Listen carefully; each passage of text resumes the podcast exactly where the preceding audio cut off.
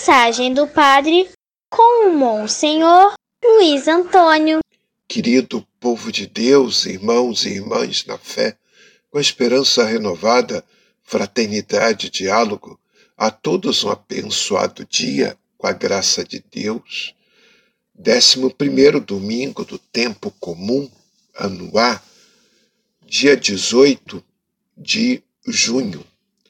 Neste domingo, a palavra que vamos refletir recorda-nos a presença constante de Deus no mundo e a vontade que ele tem de oferecer aos homens, a cada passo, a sua vida e a salvação.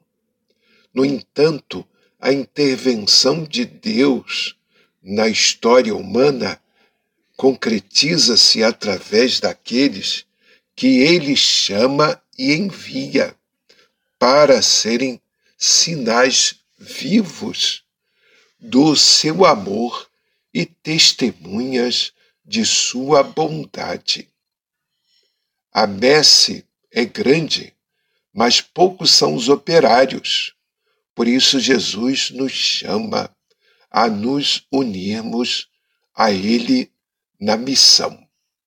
A primeira leitura, Êxodo, capítulo 19, versículos de 2 a 6.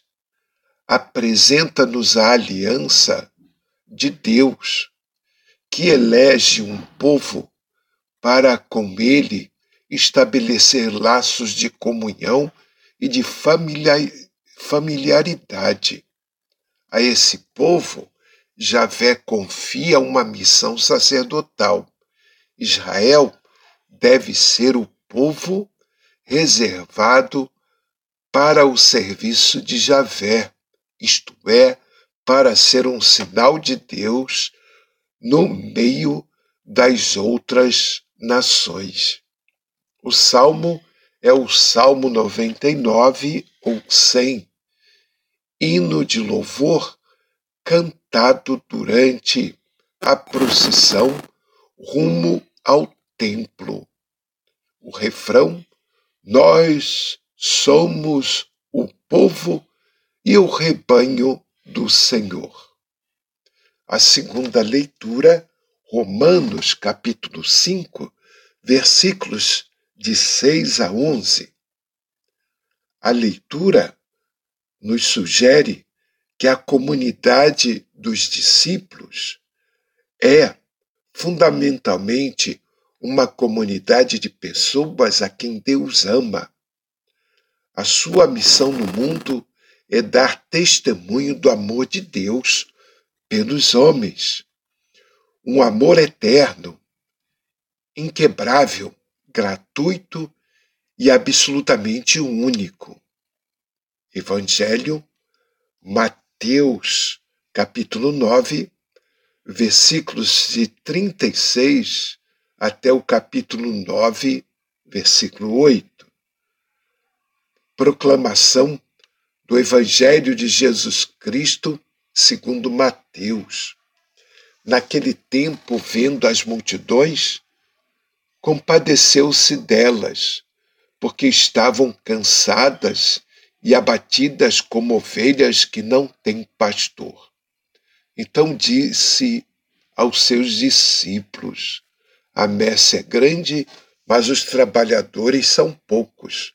Pedi, pois, ao dono da messe que envie trabalhadores para a colheita.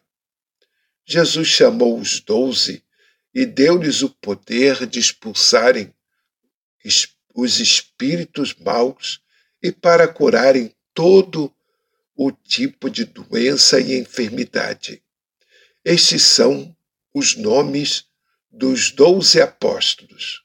Primeiro Simão, chamado Pedro, e André, seu irmão, Tiago, filho de Zebedeu, e seu irmão João, Filipe e Bartolomeu, Tomé e Mateus, o cobrador de impostos, Tiago, filho de Alfeu, e Tadeu, Simão, o Zelota, e Judas Iscariotes, que foi o traidor. Jesus enviou esses doze para as, com as seguintes recomendações: Não deveis ir aonde moram os pagãos, nem entrar nas cidades dos samaritanos, e diante as ovelhas perdidas da casa de Israel. Em vosso caminho anunciai, o reino dos céus está próximo.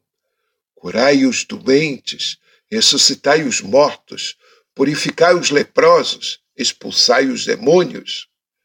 De graça recebestes, de graça deveis dar. Palavra da salvação.